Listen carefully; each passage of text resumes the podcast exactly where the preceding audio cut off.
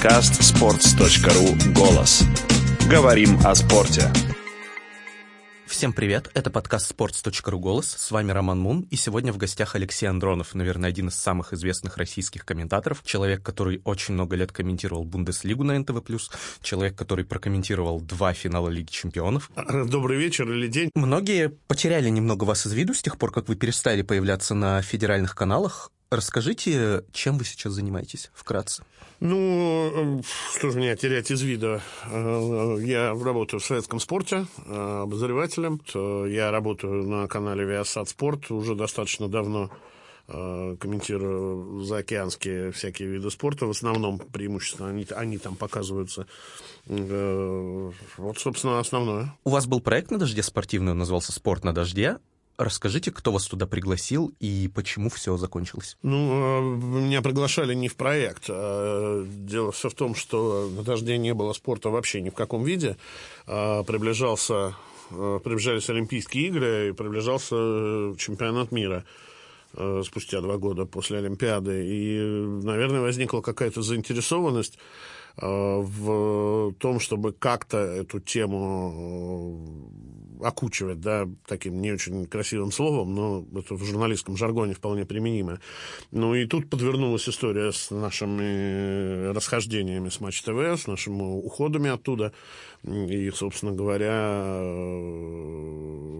Наталья Синдеева, я так понимаю, изначально хотела, чтобы все трое участвовали, и я, и Дементьев, и Уткин но получилось иначе, э, потому что у Василия свои взгляды на жизнь и на то, что ему интересно делать. Э, это как бы одна часть истории. Вторая часть заключается в том, что меня брали на дождь именно спортивным обозревателем всего канала, не только в рамках этого проекта. Проект был только лишь одной программой раз в неделю. Э, поэтому я пошел в штат, а Вульф, Дементьев и четвертый гость, который был приглашенным, как иногда повторялся, иногда нет, они были внештатными сотрудниками. Дальше все очень просто. Сменился главный редактор канала, меня приглашала Мария Макеева, а потом пришел на ее место Роман Баданин, э, которому спорт э, не интересен от слова совсем. И если ему что-то интересно в плане спорта, то это опять-таки какие-то расследования, поиски самолетов, э, вил э, и каких-то таких историй немного потусторонних. Поэтому э, Олимпиаду мы еще проработали в таком именно спортивном формате, а затем именно спорт э, все меньше и меньше интересовал э, редакцию, руководство, и в конце концов перестал интересовать совсем. Ну и было принято решение, что нет смысла в наличии э, собственного спортивного обозревателя. Вот и все. Какая вообще атмосфера на дожде? Прекрасная. Вы чувствовали себя, что там такие все либеральные идеалисты с горящими глазами? Я не люблю это слово, потому что его сейчас э, часто употребляют как ругательное, да, как говорил герой э, фильма Иван Васильевич, у меня это профессия, это роль ругательная, я прошу ее ко мне не применять. И потом под либеральное причесывают все подряд, э, все, что, так сказать, не согласно с действующей властью, а, а очень много разных людей на самом деле, и в одном строю их э, не совсем правильно было бы, так сказать, представлять себе. Э, дождь – это прежде всего свободные люди. Дождь – это то место, в которое всегда приятно прийти. Сейчас, э, я так понимаю, что он опять немножко, так сказать, при Баданине он немного, на мой взгляд, потерял э, позитив, потому что все время, все время же был слоган «Optimistic Channel», вот, при Баданине это немного стало... Ну, потому что невозможно, когда каждый день тебе рассказывают, кто что украл, э, нажил нечестным путем, и, и, и вообще это создает негативный фон. Э, вот у Навального еще как-то это получается делать комично, а так-то, в принципе, ну, как ты каждый день включаешь телевизор и слышишь, как у тебя украли деньги, и вот построили на них что-то такое, да, или чьи-то собаки полетели частным самолетом на выставку. Вот. Э, Простите, а вам не кажется, что это действительно важные истории? Это важные истории, безусловно, но когда это в ежедневном формате, это создает депрессию у людей. Но это же происходит, и, и это правда важно. И вслед за депрессией приходит апатия, которую мы сейчас видим вокруг, потому что никто ничего не хочет делать. Я не призываю, не призываю ни в коем случае свергать власть, но даже в формате демократическом выборов никто ничего не хочет делать, никуда не хочет идти, голосовать. Э, я, я хожу на все выборы, я голосую. Я, как правило, прихожу в последний час-полтора. И я вижу эту огромную тетрадь э, и вижу, сколько там подписей на странице. Ну, процентов 15. Я правильно понимаю, что вы считаете, что люди не ходят на голосование, и протест в целом слит из-за дождя? Не из-за дождя, а из-за того, что в целом э, ты открываешь соцсети, э, постоянно, каждый день ты читаешь «Сталин ГУЛАГ», к примеру. Вы же знаете, на каком, на каком языке да. и о чем он пишет. Ну и вот этот день за днем, день за днем, день за днем. И это создает определенное такое ощущение такого барьера, который сломать и преодолеть нельзя. То есть виноваты в этом больше люди, которые описывают, как все плохо, а не люди, То, которые как делают... Они описывают. Описывать, делают мон, плохо. описывать можно по-разному. Я же сказал, что у Навального это получается иногда комично. Смотришь ролик, хочется посмеяться над тем, что он рассказывает.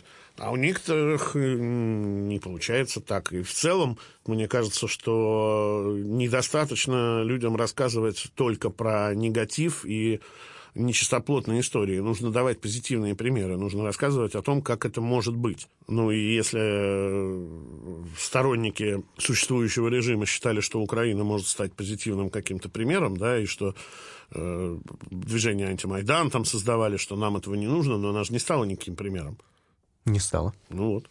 Поэтому и говорю, поэтому и апатия людей. И в целом, э, в принципе, Россия так устроена, во-первых, из-за своих размеров, из-за того, как живет... Э, ну, то есть в России есть места, куда физически невозможно доехать на машине из конца страны в конец страны. Ну, такого нет нигде, ни в Германии, ни в Испании. И здесь, в общем, людям, там, которые в каких-то отдаленных регионах живут, им вообще начихать на то, что происходит в Москве, в Санкт-Петербурге. Их это не касается, в принципе.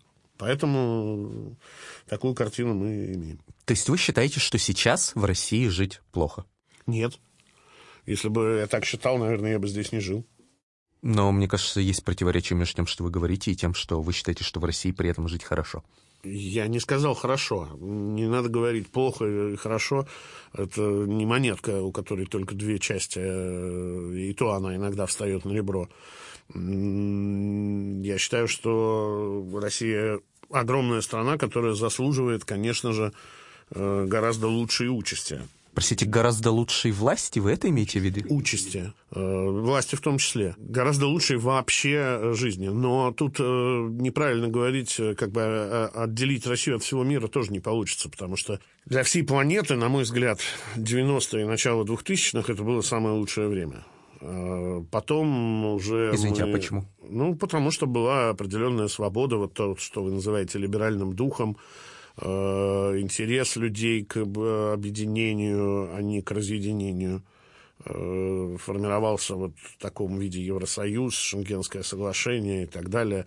Э, сейчас мы наблюдаем совершенно другую историю, когда опять страны и режимы, и люди расходятся и опять агрессия, уровень совершенно другой, не тот, что был. В принципе, э, тот прекрасный мир, можно, наверное, считать, что он закончился с атакой на башни-близнецы в Нью-Йорке. Этот выпуск подкаста записан при поддержке наших друзей из букмекерской компании Parimatch, которая буквально на днях объявила о подписании контракта с Конором Макгрегором. Вместе с этим Parimatch запустил новый, смелый и яркий визуальный стиль «Заряжен побеждать». Теперь делать ставки еще приятнее. Заходи на сайт parimatch.ru и убедись в этом сам. Parimatch. Играют они, побеждаешь ты. Раз уж заговорили о политике и раз уж уже заговорили о режиме, о власти, скажите, пожалуйста, Путин плохой президент? Не думаю, что надо так оценивать. Э, основная претензия к Путину, насколько я понимаю, и в моем сознании, во всяком случае, она такая, э, это то, что он слишком долго пребывает у власти. Это несменяемость власти. Вот эта проблема. То есть физическая невозможность того, что она сменится. Что бы ни происходило, какие бы ни были голосования, э, выборы, всем все понятно прекрасно. И нету абсолютно э, настоящей демократии. В каком смысле? Э, вспомните, когда последний раз вы видели дебаты? Не дебаты Артемия Лебедева с Алексеем Навальным, а вы понимаете, о чем я говорю. Вот этого нет совершенно.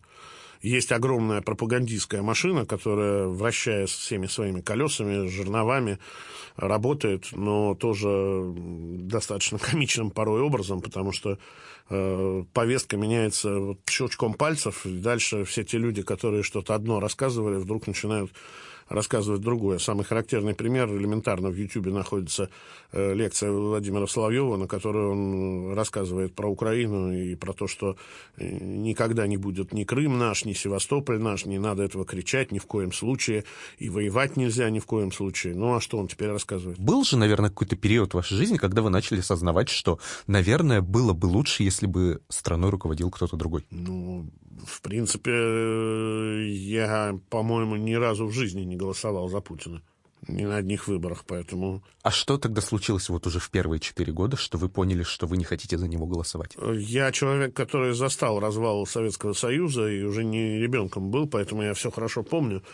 И для меня, во-первых, человек, который однозначно имеет отношение к силовым структурам, во главе государства, это уже слабо приемлемая картина. Наверное, поэтому. А за кого голосовали в 2000 году? Сейчас я вам скажу. Я думаю, что это будет, конечно, довольно э, забавно, и многие решат, что я э, не... Так сказать, я на самом деле действительно человек, который не имеет определенных... Э, четких э, этом плане следований, да, каких-то рельсов, по которым нужно идти. Э, то есть я не, не убежденный коммунист и не убежденный э, там, либеральный, либеральный демократ и так далее. В 2000-м я голосовал за Эллу Памфилову. А почему? Потому что мне казалось, что в 2004-м я голосовал за Ирину Хакамаду. Потому что э, в ней мне виделось что-то более э, человечное, чем властное. То есть вы два раза голосовали? Меньше виделся железный человек, а виделся душевный какой-то человек. Я считаю, что это важное качество, но э, не факт, что это подходит для России. Это мне может казаться, что это так должно быть, но если мы возьмем страну в целом, возможно, это ей не нужно. И, в принципе, может быть, такого размера стране, как и Америке, да, это тоже не очень подходит. Вы два раза подряд голосовали за женщин да, в нашей меня довольно нет, патриархальной стране. Мне для кажется, меня нет много... в этом ничего э, такого. Я совершенно спокойно представляю себе женщину-президента. Абсолютно. То есть э, потом, ну, мы же видим вокруг картину, и сколько, сколько было женщин-руководителей, наверное, начиная с Маргарет Тэтчер. И, и, и нельзя сказать, что это плохие руководители. За кого вы голосовали дальше? В 2008 году я голосовал. Э, вот это единственный, наверное, случай, э, когда... За Медведева? Ну, наверное, да. А помните почему? Ну, потому что казалось, что будет э, какая-то поворот вот в сторону. Медведев же изначально разыгрывал карту более, более такого современного человека, более толерантного э, человека. И не случайно на, вы спрашивали меня про дождь. На дожде же до сих пор хранится стекло, на котором Медведев автограф ставил, желая удачи. Вряд ли можно представить себе там автограф Путина. Следующие выборы были в 2012, 2012 году. Да, я голосовал в Киеве, на избирательном участке в Киеве. За кого? За Жуганова.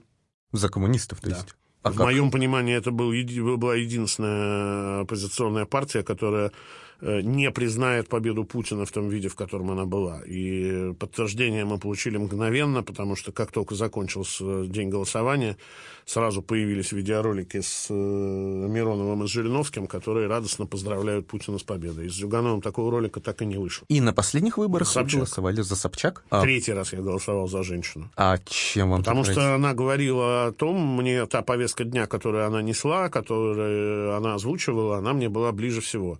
Понятное дело, что за Грудинина я голосовать не мог, опять же, потому что я помню, что такое Советский Союз, колхозы и все остальное. А вам не казалось, что Собчак, ну, это совсем фейк? Э, что значит фейк? Что это человек, который... Возможно, это фальшивый заяц, запущенный э, с целью показать демократичность выборов. Но что делать? Как вы думаете, что должно произойти в стране, чтобы Путин перестал быть президентом? В стране или в нашей стране? В нашей стране. Ничего не произойдет. Ничего? Нет.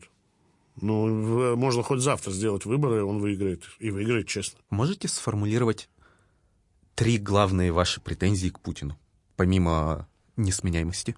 Э, мне очень не нравится милитаризированность России и заточенность ее на то, что Вот она должна бряцать этим оружием, причем э, уже не просто на, условно говоря, выставках каких-то, а совершенно реальных э, ситуациях.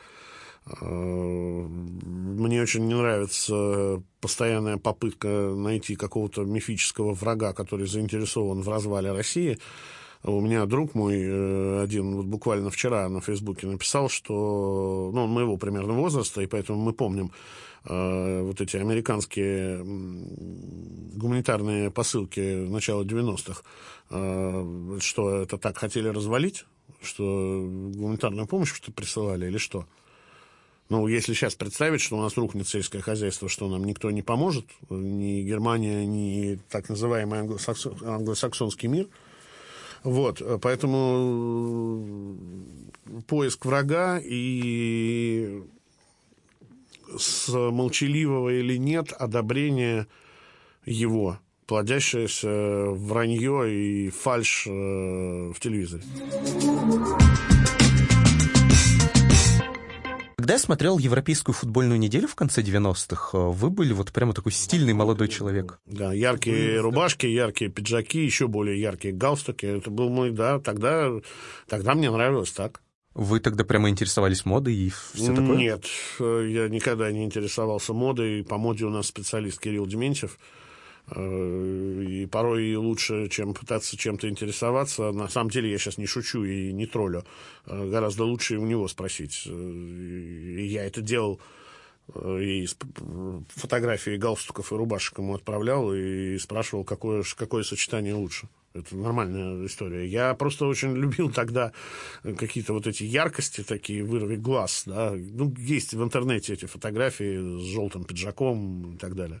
Это не, не, никакое не стремление за модой, это просто ну, вот так мне хотелось. Просто сейчас, последние годы, ну, вы сами прекрасно знаете, что у вас репутация человека, который подзабил на то, как он выглядит. А, нет, не подзабил на то, как он выглядит, а мое представление о том, как я хочу выглядеть, поменялось. Вы же не будете отрицать, что вы появлялись в эфире с немытой головой? А, не буду. А как? Ну, это же ну, совсем не круто. Но... Ну, это соответствовало вашему представлению о том, как можно выглядеть? Нет, не всегда. Э, появление в эфире однозначно соответствует твоему э, пожеланию, которое невозможно просто выполнить на 100%, да, потому что иногда об эфире ты узнаешь э, за 10 минут до него.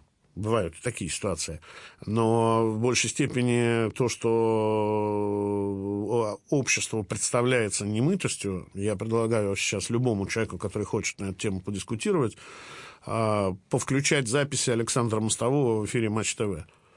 И пусть он посмотрит и скажет, там мытая голова или нет. А там не мытая голова? Но люди, которые не пользуются гелем для укладки волос или пенкой для укладки волос, они просто не представляют себе этого эффекта. Просто у меня, как правило, были волосы длиннее среднего, которые требовали вот этого для того, чтобы в эфире не было взрыва на макаронной фабрике. Почему вы не могли спросить у стилиста, как мне укладывать волосы? А где какие чтобы... стилисты? У нас не было никогда никаких стилистов на НТВ+. У нас было четыре гримера, работающих посменно. И им надо было, э, на самом деле, в ноги кланяться за то, что мы выглядели уже так хорошо, как мы выглядели. Потому что на самом деле, конечно, с точки зрения телевидения, это было совсем несерьезно. Это действительно было телевидение на коленке. Вас не смущало, что это стало мемом в интернете? Абсолютно. Меня давно перестали смущать шутки в интернете и э, досужие разговоры. Ну, слушайте, а кому-то не нравился Мельников и его длинные волосы и длинная борода, и кому-то еще что-то не нравилось. Свитера Розанова кому-то не нравились. Ну, мы же не канал про лайфстайл. Но вы же канал, на вас смотрят люди в огромных, в огромных количествах. Ну, это, это, это часть работы. Это часть работы. Ну, так посмотрите, когда появился, допустим, уже матч, и когда мы там включались э, из всех городов, и, собственно, последний год работы до матча, когда премьер-лига захотела ввести определенный дресс-код и все остальное, и что, мы чему-то там не соответствовали? Ну, это был один год, вы сами говорите, а до этого сколько лет вы появлялись в эфире иногда с немытой головой? Я еще раз говорю, что иногда то, что э, называется немытостью, это выглядит, к сожалению, вот так, и э, чуть позже к тебе приходит понимание, как бы, что можно сделать, чтобы этого эффекта избежать. Но вы же Реально сам- невозможно же пойти, и тебе говорят, э, через 10 минут студия Лиги Чемпионов, идем обсуждать. Ты говоришь, да, окей, я пошел в раковину мыть голову. Ну, это же невозможно так. Подождите, а в чем проблема? Вот человек просыпается с утра, он моет голову, Он может приезжает не на знать работу. об этом не к вечеру.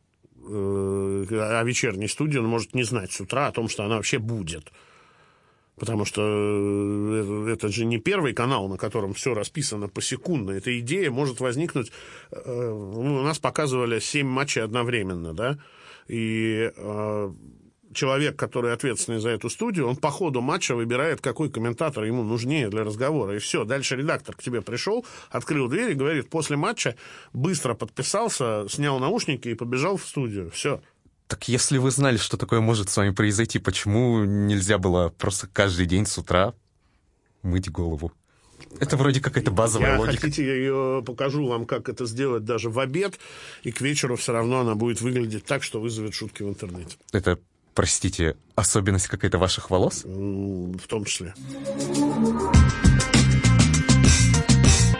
Я помню ваши эфиры по Бундеслиге. Я очень хорошо помню, как вы комментировали Боруссию Клопа. И все было супер, но единственное, меня смущала иногда ваша манера молчать в эфире секунд по 20-30. Почему вы так делали? Ну, я считаю, что, во-первых, комментатор не должен говорить э, непрерывно. Э, меня самого это как зрителя всегда напрягает, и я устаю э, от тех, кто беспрерывно, так сказать, льется мысль. Во-вторых, в случае с Бундеслигой это в особенности, наверное, логично, и это странно было бы делать там на каком-нибудь стадионе Нижегородской Волги, э, чтобы зритель послушал стадион немного. В детстве мне казалось, что вы просто ходите в туалет. Нет, конечно. В туалет, если вы эту тему хотите исследовать, да, у меня такое было, но это было во время биатлонной гонки. А что это была за гонка? Это самое начало, когда я только начинал комментировать биатлон. Это этап Кубка мира, просто я немножко не оценил, сколько она будет продолжаться.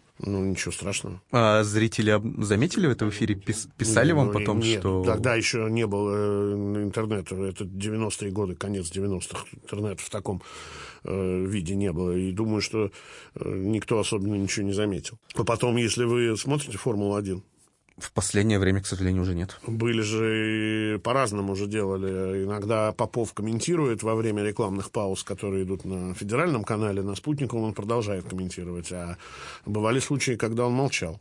И ничего страшного.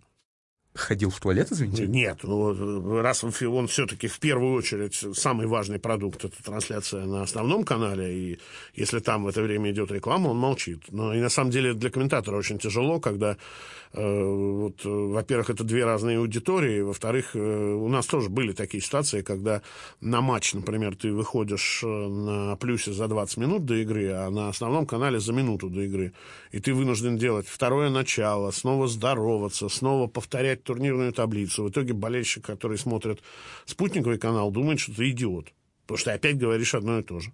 Но это я, я сам был свидетелем этому в той же лиге ПАП, когда люди сидели и сказали, да они там что, пьяные, что ли, все?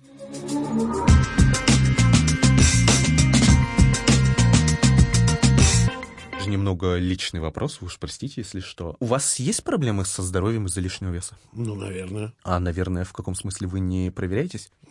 Нет, ну, хотите, чтобы я вам медицинскую карту свою рассказал? Конечно, этого не будет. Ну, ясно, что лишний вес не может не приводить к проблемам. Так не бывает. Чтобы был лишний вес, и проблем не было. А вы что-то делаете? Вы на диете?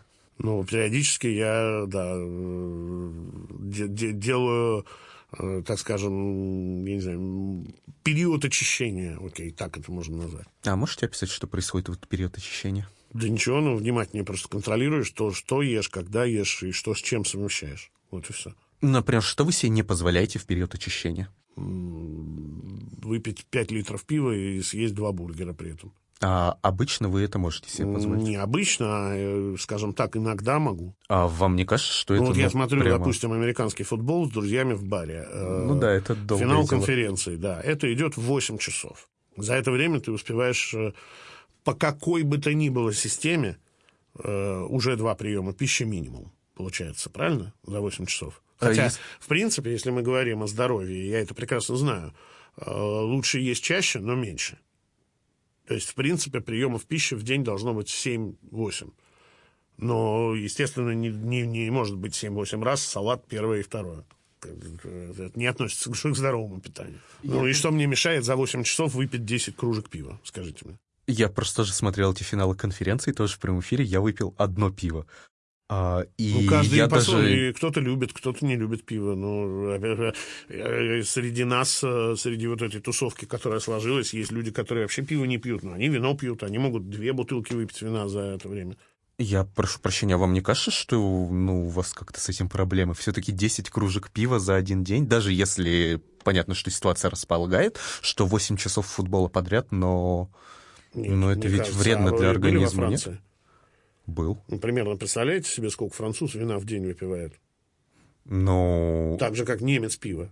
Так вы же сами сказали, что у вас, скорее всего, из-за этого проблемы с, со здоровьем. Нет, я не сказал, что из-за этого. Это э, если этим злоупотреблять, если делать это ежедневной практикой, ну, разумеется, конечно. Но, э, в принципе, если вы посмотрите на французов, на испанцев, вы увидите, что люди выпивают значительно больше бутылки вина в день. Ну, не все. Ну, очень Поверьте. многие. В, в Париже практически все пьют вино за обедом. В принципе, э, откуда существует э, маленькая бутылка вина? Э, Это считается порция на одного человека. 375 грамм. Ну да, но 10 кружек пива это все-таки принципиально 10 другие кружек пива вещи. могут выпить в Германии. Э, Знаете, у нас по части ралли была такая история. Была гонка в Шуе. Не в Шуе, в Иваново. В Иваново. И там э, как раз в это время приехали немцы э, устанавливать какое-то оборудование на э, текстильный комбинат. И мы жили в одной гостинице. И мы видели, что немцы начинают с пяти кружек пива в 7 утра. И после этого только идут работать. Представьте себе, сколько они их выпьют в день. Ну, это люди, у которых явно проблемы. Они так не считают. Но это же А какие проблемы, факт. э, э, какие проблемы видите? Проблема начинается в том, когда человек может, не может без этого жить. Вот в этом уже начинается проблема. Ну, как и с любым, э, наверное, Так вы же говорите, что они начинают с пяти кружек в день. Соответственно, они не могут Ну, им так без этого хочется. жить. Ну, каждый свой выбор делает. Ну, а мне так хочется... это оно есть. Мне хочется, когда идет финал конференции, слава богу, это один раз в год, да?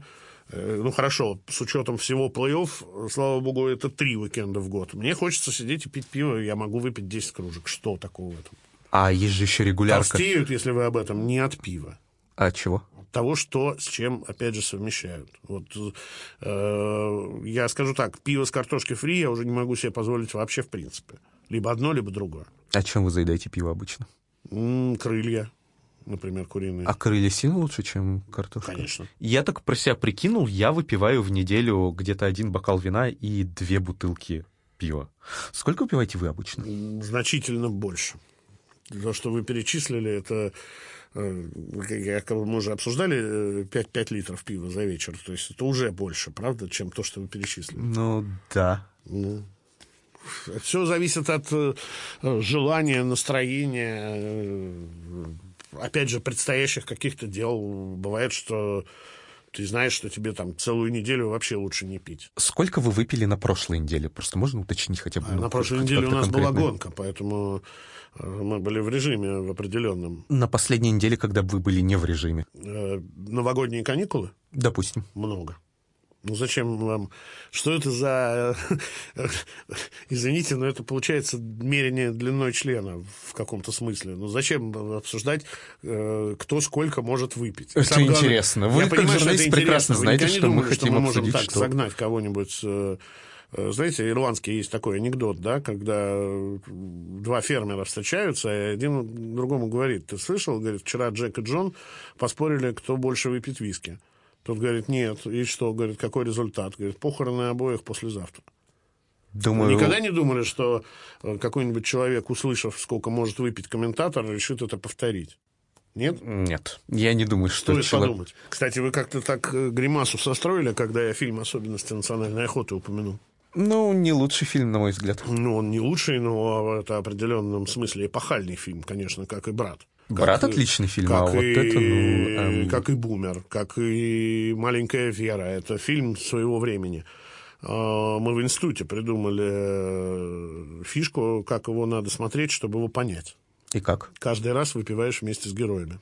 Сколько раз приходилось выпить за один Ну, просмотр? Я не помню сейчас, вы можете взять фильм, поставить перед собой бутылку водки и рюмку. И каждый раз, когда герои на экране пьют, вы тоже пьете вместе с ними. К концу фильма вы прекрасно понимаете, о чем он, и он перестает быть плохим. Мне казалось, бутылки водки не должно хватить. Не хватит. Окей. С рыбалкой, по-моему, точно. Там, по-моему, еще больше пьют, чем на охоте. Но с рыбалкой мы не пробовали, с охотой несколько раз.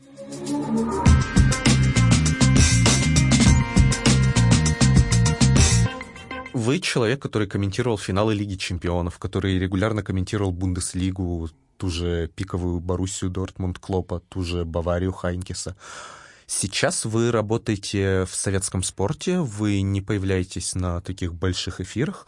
У вас нет ощущения, что ваша карьера немного Нет, заканчивается? Нет, у меня есть ощущение, что поменялось э, время, но, опять же, оно поменялось не навсегда, и не всегда будет такая ситуация, как сейчас. И вы, наверное, знаете, что у Матч ТВ э, возникли проблемы с э, чемпионатом Англии.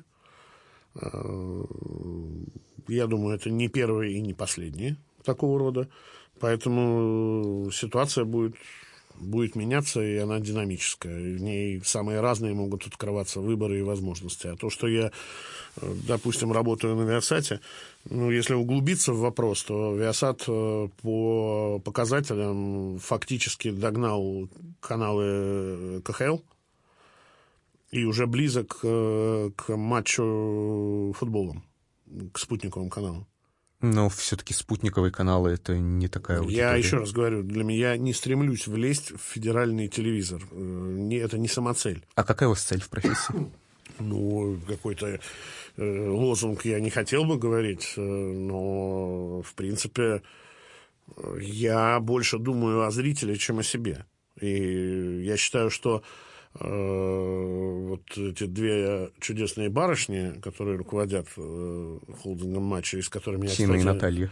Да, и с которыми я встречался как раз на новогодней неделе а, 2017 наверное, года наступившего, и обсуждал в том числе и возвращение на канал. Они же очень хорошо всегда говорят, как только речь идет о каких-то достижениях, я, я, я. Как только речь идет о том, что надо что-то сделать, либо что-то идет не так, это не я. Вот, так, э, примерно так и мне тогда было сказано. Мы не против, конечно, приходите, комментируйте, но не мы решаем.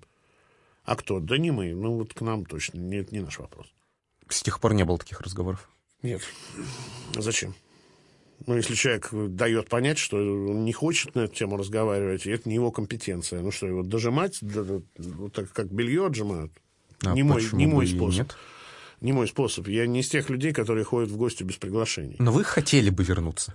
А, Единственное, что я бы хотел, вот прям, если вы хотите, очень хотел, да, это комментировать Бундеслигу. Где это будет происходить, это совершенно для меня второстепенный вопрос. Вы считаете себя неамбициозным человеком? Если говорить о понимании ста людей с проспекта Мира, то бесспорно. Мне казалось, что в... У меня свои цели и задачи, и я не, не- не- мне все равно, как их оценивает общество. Если кому-то кажется, что вот все должны лезть буквально со всех сторон в этот федеральный эфир и быть счастливыми от того, что что-то им там довелось где-то выступить, то это не мой случай, и я не одинок в этом смысле. А Есть люди, для которых это важно, и вы их знаете прекрасно. Собственно, по-моему, Sports.ru э, не раз э, иронизировал на эту тему. У вас было ощущение, что вы слишком конфликтный в Твиттере и в работе? Да, пересмотрел. После чего? После какого случая? Ну, какого-то конкретного случая не было, просто иногда начинаешь задумываться, а почему вот тут, тут и тут, и везде одно и то же. Кто последний человек, с которым вы помирились? Вот так прямо осознанно. Шмурнов. А как так получилось? Получается так. Если бы вы, Роман, с ним ближе общались, вы бы знали, как это получается. И ссоры, и э, примирение. А напомните, из-за чего вы Конфликты поссорились? бывают. У вас ведь был... Это ведь из-за Твиттера было, да? Или из-за С кем? чего-то? С Шмурновым. Нет, это из-за его любимого Чикаго Блэк Хокс было. А, расскажите, Ну, пожалуйста. я сказал, что это дутая величина, которая даже в плей-офф не попадет. Он оскорбился. А это в каком году было? Ну, недавно. А они попали тогда в плей-офф? Нет. И он Ну, прямо... Нет, они, они попали, но вылетели в первом же раунде. Но это, э, я говорю, здесь э, ценность истории вообще не в этом. Мы точно так же можем поругаться, э, ну, поскольку Шмурнов очень любит теннис, не все комментаторы его так любят, но мы можем и за тенниса с ним поругаться. А сколько вы в итоге не разговаривали из-за Чикаго? Ну, что-то в районе полугода. Мощно. И потом вы случайно просто встретились на канале? Ну, нет, не на канале. Это уже было, когда я не работал на канале. Да-да. А случайно встретились где? Ну, у нас есть несколько любимых заведений, в которых мы любим проводить время и там или смотреть трансляции, или играть в карты. Я уверен, что любой человек, который послушает этот подкаст, скажет, блин, да Андронов же алкоголик. Вы считаете себя алкоголиком? Почему? С, с чего вы так решили? Из-за того, что я сказал, что я могу 10 бутылок э, или кружек пива выпить и, и спокойно себя чувствовать при этом? Ну, это вообще не способ... Это не, не то качество, которое присуще алкоголикам. Алкоголикам а совершенно прису... другое качество присуще. Какое? Ну, как и алкоголик, так же, как и наркоман не может жить без наркотиков, алкоголик не может жить без алкоголя. Я же не пришел сюда к вам с бутылкой пива или бутылкой водки и банкой шпрота и, и не сижу здесь, так сказать, не наслаждаясь жизнью. Но если бы вы хотели... Но если, если бы нужно хотел, было не пить если бы я хотел, совсем, я вы могли бы не сделал. пить? Ну, да, мог бы. Сколько вы больше всего не пили в жизни? Ну, наверное, это когда мне дети принесли ветрянку. Это было 4 или 5 лет назад. Э, ну, там просто из-за болезни. Ну, это сколько было? Ну, почти период? месяц. Ну, вам не кажется, что даже, ну, что вы человек, который признает, что алкоголь не лучшим образом влияет на ваше здоровье? Я не говорил при этом этого. Это вы сейчас э, коверкаете мои слова. Я этого не говорил. Но вы признаете, что алкоголь не лучшим образом влияет на ваше здоровье? Вреден вашему здоровью? Не согласен. Зависит от доз. Вредно... 10 кружек пива это не вредно? Один раз? Нет. Ну, я так понимаю, это чаще, чем один раз случается. Я же не говорю о том, что, еще раз, я же не делаю этого каждый день. Я вообще, в принципе, это такая тема, которую ну, каждый человек решает так, как он хочет. Кто-то не хочет пить, он не пьет. Я захотел, я выпил бокал вина. На следующий день я могу не хотеть пить вино, я могу выпить пять бутылок пива. Ну, какая в данном случае... Не хочу, вообще ничего не пью. Может быть, я просто совсем далек от алкоголя, но мне кажется, даже пять бутылок пива, ну, чтобы выпить, это должен быть какой-то да ну прямо... Что вы.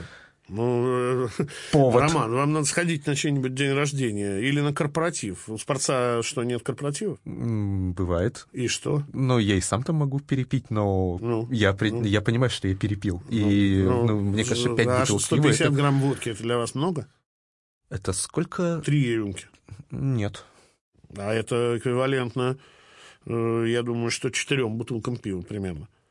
Ну, я немножко знаком с этим с точки зрения автомобильной, потому что э, в свое время все же учили эту таблицу, сколько можно выпить, потом сколько спать и так далее.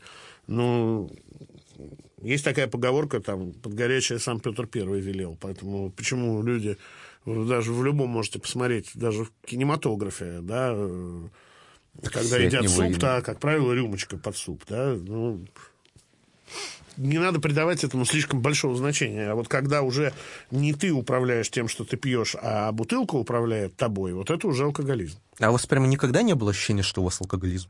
У меня... Э, это, знаете, как у Довлатова есть э, в одном из произведений, э, к нему обращается жена друга, сейчас не помню, как, как его зовут, и говорит, слушай, ну вот ты-то культурный человек, ты же пьешь каждый день, а вот мой-то он совсем... Э, мало того, что он пьет каждый день, так у него еще бывают запои. У меня был э, момент, когда вот э, мне самому начало казаться, что что-то начинает быть не так, и вот не ты, не ты собой управляешь, а, жи, а ситуация тобой. Ну, я через это как бы прошел и вышел сразу. И дальше просто по-другому выстроил свою систему взаимоотношений с этим зеленым змеем, и все. А как вы вышли Если... из ситуации? Что вы для ну, этого закончил. Просто... Ну, а как люди бросают курить? По-разному. Кто-то просто пошел и бросил, а кто-то кого-то пришлось приковать, наверное, к кровати ну, на меня месяц. не пришлось никуда прикалывать, при, приковывать. Мне самому не понравилось. И... Вы просто перестали. Вы там, ну, не знаю, я, в рехаб да, вас нет, не клали. Ну, в... в запои я не ухожу, и, и вообще до поросячьего состояния допиваться я не люблю.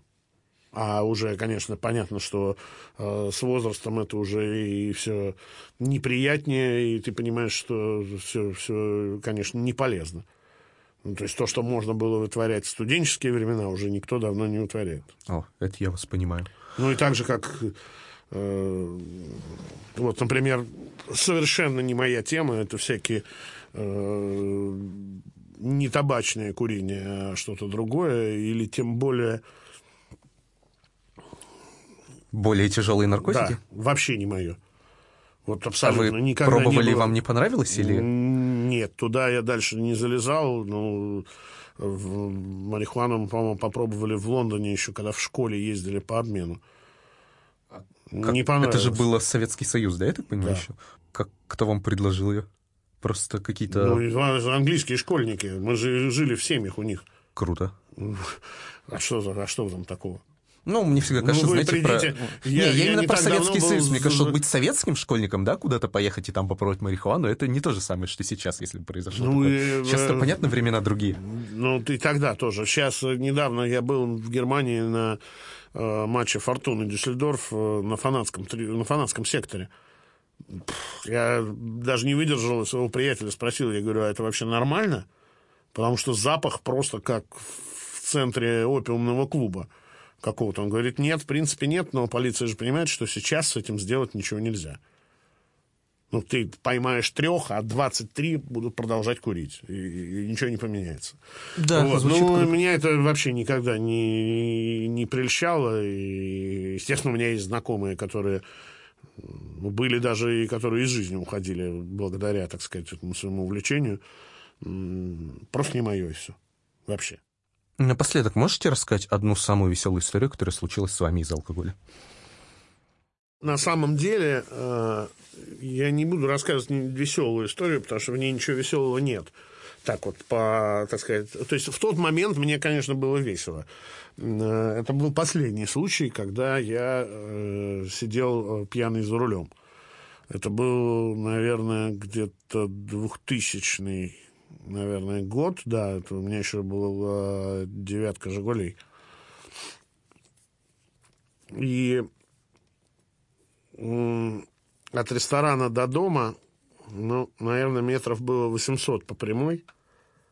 И, в принципе, тогда еще никаких ни платных парковок, никаких эвакуаторов, ничего не было. Можно было спокойно совершенно оставить машину в ресторане, у ресторана и пойти пешком, или даже поймать такси, но я решил, что нет, надо ехать. Э, Продолжением этой истории стало то, что я ездил, спустившись на машине по лестнице, э, вокруг Останкинского пруда, по дорожкам внизу уже, около самого пруда, и четыре наряда э, с мигалками ждали меня со всех сторон, откуда, где бы я мог выехать. Что было дальше? Ну, ничего. Вот это был последний случай, я понял, что нет. И так совпало, что практически сразу же появился автоспорт, который в корне меняет твое отношение вообще к автомобилю, к тому, как ты на нем ездишь и что ты делаешь. Ну, что? Я не знаю, смешно это или нет. Мне было, конечно, смешно в тот момент, в моем состоянии аффекта. Вау. А сколько вы тогда выпили? О, Роман, опять, зачем вам точная цифра? Очень много. А, а после того, как... вот Сколько поли- я а- заплатил, чтобы меня отпустили? А вы заплатили, чтобы вас опустили? Ну, естественно, а что еще можно было сделать в той ситуации? А сколько вы заплатили? Тоже достаточно. Ну, не, не какая-то космическая сумма, это все-таки те времена, когда, э, которые называют лихими 90-ми, когда люди, там, полно же этих историй, когда люди за 100 долларов э, еще их везли с сопровождением милицейским, чтобы они только никуда не врезались пьяные. А вас не так везли? Ну, меня, нет, меня уже, когда я оттуда начал выезжать, меня уже остановили, уже все сказали, чувак, да. Много чего видели, но такого нет. А как вы до дома добрались? А, ну, это уже было... Тут, тут уже до дома оставалось 200 метров. Доехали кое-как. Нет, э, за руль села моя супруга, которая была не в таком состоянии, как я. Что она вам сказала после Ну, этой истории? тогда она не была еще супругой, правда. Ну, ничего, а что-то можно сказать. Ну, я же говорю, зависит все не от того, э, в какие ты ситуации попадаешь, а того, то- от того, какие ты выводы из этого делаешь. Не бывает людей, которые не подскальзываются и не падают на улице, да, но не все при этом ломают себе руки-ноги. Согласен. Ну вот. Алексей, спасибо за этот эфир, спасибо, что рассказали, очень было интересно. Спасибо. Это был подкаст «Голос». С вами был Роман Мун. Слушайте нас в сервисах SoundStream, CastBox, подкасты Apple, ВКонтакте, YouTube и других платформах.